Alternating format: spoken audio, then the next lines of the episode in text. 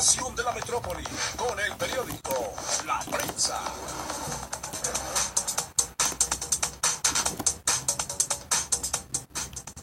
Gracias por continuar con nosotros. Recuerde que estamos transmitiendo por el 760 de AMABC Radio, sonido original. Les comento que el Sindicato Único de Trabajadores del Gobierno de la Ciudad de México vive momentos complicados por la falta de un presidente que dirija esa organización sindical y es que parece que los secretarios seccionales pareciera que buscan eternizarse en su cargo sin importar violar la ley. Para evitar estas irregularidades sindicales, empleados del gobierno de la Ciudad de México entregaron un oficio al presidente de la Federación de Trabajadores del Servicio del Estado, Joel Ayala, y otro más al magistrado presidente del Tribunal Federal de Conciliación y Arbitraje, Plácido Humberto Morales Vázquez, para que a la brevedad Joel Ayala dé a conocer las fechas para registros y elección del nuevo presidente del Sindicato Único de Trabajadores del gobierno de la capital del país, debido a que no ha respetado la ley laboral en la que se desapareció la reelección de secretarios y líderes sindicales. Hasta ahora Joel Ayala, dirigente de la Federación de Trabajadores al Servicio del Estado, le ha venido dando largas para dar a conocer las fechas de registros y elección para elegir al nuevo presidente porque es él el que viene manejando las cuotas sindicales del sindicato que agrupa a más de 110 mil trabajadores. Los inconformes piden que se modifiquen los estatutos de acuerdo a la reforma laboral publicada el pasado primero de mayo del 2019 y que al surtir efecto, el, al segundo día de su, de su publicación tendrá que ser respetada, lo cual deberá ser derogado el artículo 161 bis, así como también los artículos 45 y 45 bis en temas que tienen que ver con seguridad pública y procuración de justicia, le comento que la Fiscalía de General de Justicia de la Ciudad de México aún busca a dos personas más relacionadas en el secuestro y crimen del estudiante de la Universidad del Pedregal Norberto Ronquillo, que se ha eh, convertido en pieza clave para el esclarecimiento total de este hecho de violencia. Se trata de la ex novia del joven y de un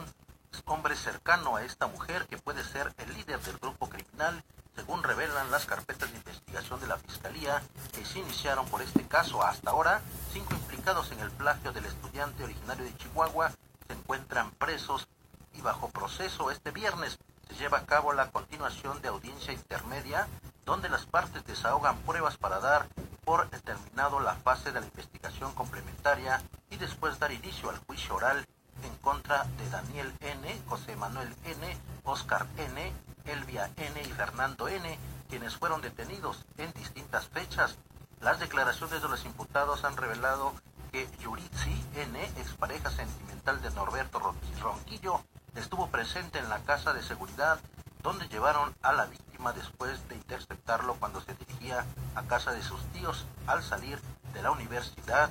El lugar utilizaron para tener cautivo a Norberto, era propiedad de Elvia, en el cual todos los detenidos mencionan que había un séptimo sujeto que participó en el secuestro. En otro caso de eh, Procuración de Justicia, les platico que dos policías auxiliares de la Secretaría de Seguridad Ciudadana de la Ciudad de México fueron vinculados a proceso por un juez de control del reclusorio Oriente al encontrar elementos que lo señalan como presuntos responsables del homicidio de un comerciante del metro, conocidos como vagoneros. Datos de prueba aportados por la Fiscalía General de Justicia Capitalina permitieron que un juez de control vinculara proceso a los dos policías por su probable responsabilidad en el delito de homicidio calificado registrado en el metro. Durante la audiencia inicial, el juzgador calificó de legal la detención por lo que el Ministerio Público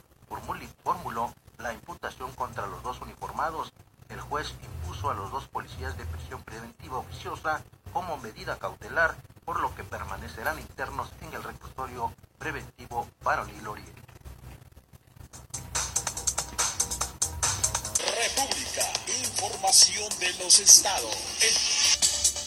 Gracias por continuar con nosotros aquí en el 760 de AM ABC Radio Sonido Original. En información de la República de nuestros periódicos de la Organización Editorial Mexicana, le comento que el gobierno de Jalisco canceló la compra de pruebas rápidas del COVID-19, con lo que se suspende el plan para la detección masiva de este virus que se había implementado desde ayer. El gobernador Enrique Alfaro Ramírez señaló que el, en último momento se les notificó a las autoridades estatales que no había reactivos disponibles en el mercado internacional. Agregó que de repente y misteriosamente los proveedores les quedaron mal y les cancelaron las órdenes de compra que ya se tenían. Y en Zacatecas, el Instituto Zacatecano de Transparencia, Acceso a la Información y Protección de Datos Personales acusó que los datos personales sensibles del primer paciente positivo de COVID-19 en el estado fueron hechos públicos sin el consentimiento del afectado.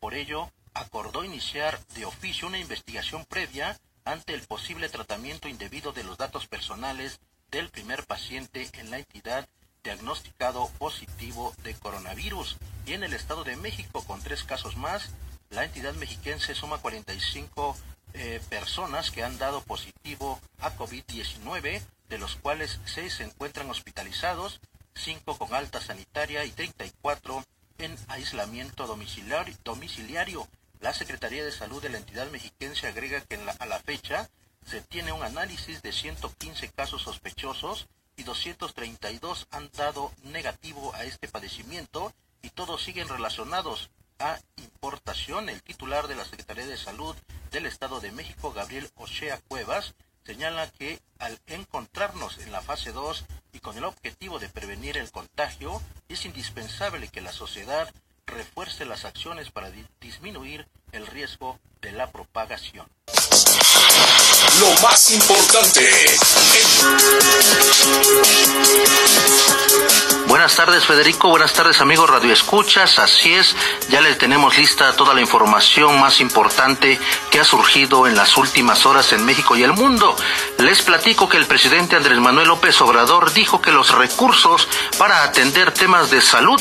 ante la contingencia sanitaria por el COVID-19 se han dado a todos los estados y gobernadores sin importar de qué partido político sean. El jefe del Ejecutivo Federal agregó que los recursos se dieron por adelantado para que los gobiernos estatales atiendan el tema de la salud hasta el mes de junio. Destacó que ya tienen todo el dinero los gobiernos estatales, que incluye el Partido Acción Nacional, que no se adherieron al Instituto de Salud para el Bienestar y sí se requiere en el Plan de, de General de Atención todo el apoyo al gobierno federal, sea del partido que sea. También comentarles que el Fondo Monetario Internacional aseguró este viernes que la economía mundial ha entrado en recesión igual o peor que la del 2009 debido a la pandemia del coronavirus. En rueda de prensa virtual desde la sede de la institución financiera internacional en Washington, al evaluar el impacto económico de la expansión global del coronavirus, advirtió sobre el impacto que sufrirán las economías emergentes y para las que cifró sus necesidades de financiación en cerca de dos 5 billones de dólares y es que ejecutivos de finanzas estiman que el Producto Interno Bruto caerá 0.4% este año porque la pandemia ha llevado a la economía mundial a un declive económico que exigirá enorme financiación para las naciones en desarrollo. Informó que más de 80 países han solicitado ya